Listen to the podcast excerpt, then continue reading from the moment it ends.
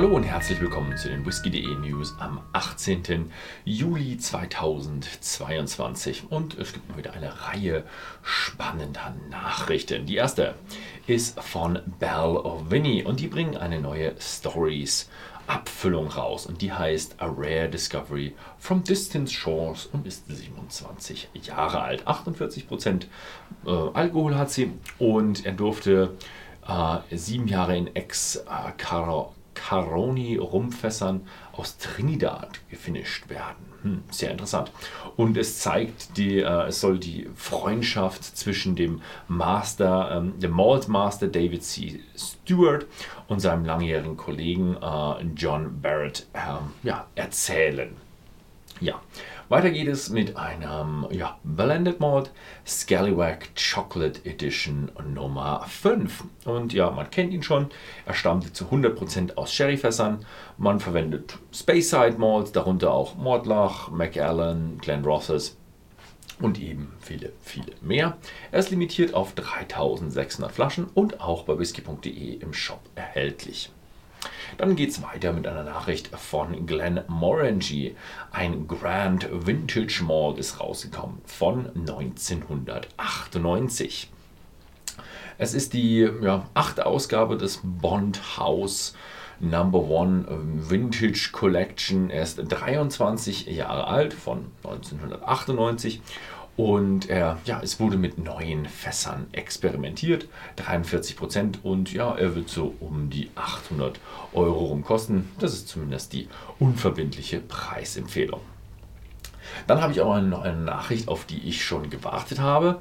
Und zwar äh, der äh, den Singleton of Glen Ord, also die Glen Ord Brennerei, hat ein neues Visitor Center eröffnet. Als ich dort in der Brennerei war, hat man gemerkt, ja, da ist gerade noch recht viel Baustelle für ihr Visitor Center und äh, die wollen ein Stückchen eine Verbindung setzen von dem Whisky und ja, Food Tourismus. Also man will auf lokales Essen kombiniert mit eben dem äh, Glen Ord Whisky ja, kombinieren und da schöne Verbindungen zeigen. Ja, Finde ich eine tolle Idee. Und so Visitor Center sind immer schön, weil das in, ja, in Schottland wirklich ja, mittlerweile schon gang und gäbe ist und sie wirklich ziemlich professionell sind. Dann haben wir eine Nachricht von Loch Lea und die veröffentlichen ihren ersten Whisky in der Core Range.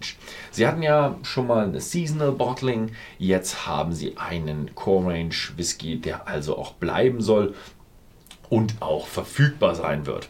Loch Lea Our Barley heißt dieser Whisky und hat 46% und ist eine Kombination aus First Fill Bourbon Barrels STR Barricks und Oloroso Sherry Butts. Demnächst auch bei whisky.de erhältlich.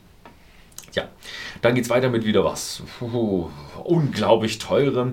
Und zwar geht es um einen Artback. Da ist nämlich ein Fass versteigert worden und das hat eine Rekordsumme von 16 Millionen Pfund eingebracht. Es war eine private Sammlerin aus Asien, die diese 16 Millionen investiert hat in das Fass, das am 25. November 1975 destilliert wurde.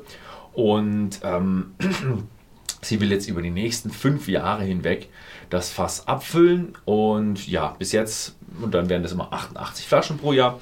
Und ja, die nächsten fünf Jahre wird das Fass auf einem sicheren Ort auf Eiler lagern und von Dr. Bill Lamston überwacht werden. Ja, ich glaube, der wird da eher die, die Überwachung der Überwacher machen oder die Anweisung an die Überwacher machen. Ja, also es wird ziemlich sicher irgendwo bei Artback sicher verwahrt sein. Dann haben wir einen weiteren Ruhestand und zwar wieder bei Johnny Walker. Da hatten wir, glaube ich, schon mal so eine Nachricht. Und diesmal geht aber die Masterblenderin Maureen Robinson in den Ruhestand. Also ja, bei Johnny Walker, das ist äh, Diageo, gibt es mehrere Masterblender. Und sie hat jetzt mittlerweile 45 Jahre Tätigkeit äh, ja, auf dem Buckel.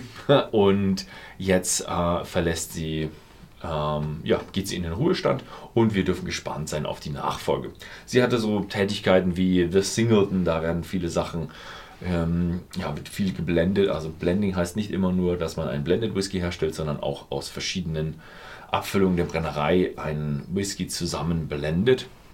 Also sie war bei Singleton, Johnny Walker und anderen Marken tätig. Ja, dann geht es weiter mit Douglas Lang. Und die stellen eine neue Spirituose vor, und zwar von ihrer Strathern Distillery. Und die heißt The Heart. Ähm, ja, Douglas Lang hat den 2019 übernommen, die Strathern Distillery. Und jetzt äh, machen sie eben, ja, destillieren sie und jetzt bringen sie ihren New Mic raus, The Heart. Also The Heart ist immer das, ja, das, der Mittellauf, der, das, was wirklich ins Fass kommt. Also wenn man wissen will, wie der Whisky von der Strathern Distillery schmeckt, bevor er gelagert wurde, äh, dann kann man sich jetzt diesen The Heart kaufen. Gibt es bei mehreren Brennereien zu kaufen. Nicht bei jeder, aber vor allem auch bei den neuen, weil man da auch sehr schnell sehr gut Geld verdienen kann. Und sie äh, verkaufen ihn mit 63,5% Alkohol. Das ist die äh, Stärke, die sie auch ins Fass einfüllen, also hm, Fassstärke.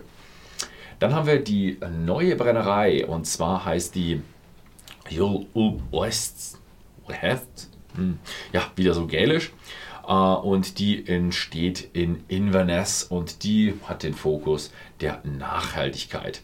Ähm, äh, West ist äh, gälisch für Monster und ja, das geht natürlich, Inverness liegt direkt, also fast direkt am Loch Ness, also das ist so der, der große, äh, die große Stadt neben Loch Ness und bezieht sich natürlich auf das Loch Ness Monster Nessie. Ja, das ist da auch immer sehr, sehr weit vertreten. Wenn man irgendwo zu Loch Ness fährt, sieht man überall die ganzen Merchandise von Loch Ness.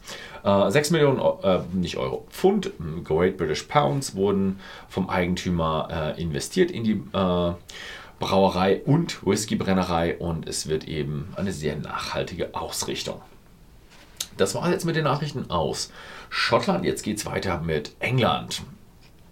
The Spirit of Manchester Distillery kündigt ihren ersten Whisky an. Ja, in den nächsten Monaten äh, soll ein neuer Single Malt äh, 1.6 äh, benannt werden. Und ja, der hat so, der geht so nach dem goldenen Schnitt. Also man kennt es so vom Leonardo Fibonacci.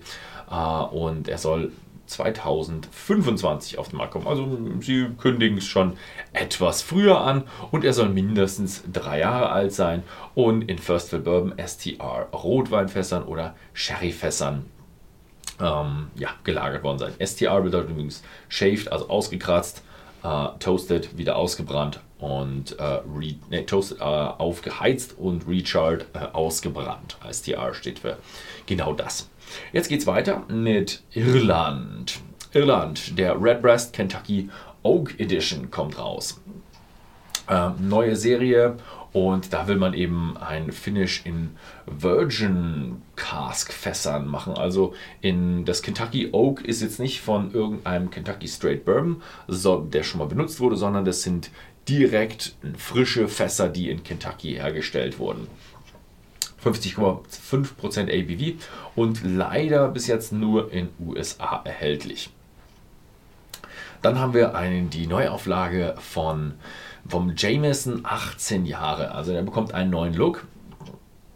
Aber es hat sich auch was an der Rezeptur geändert. Sie haben nämlich den Alkoholgehalt gesteigert.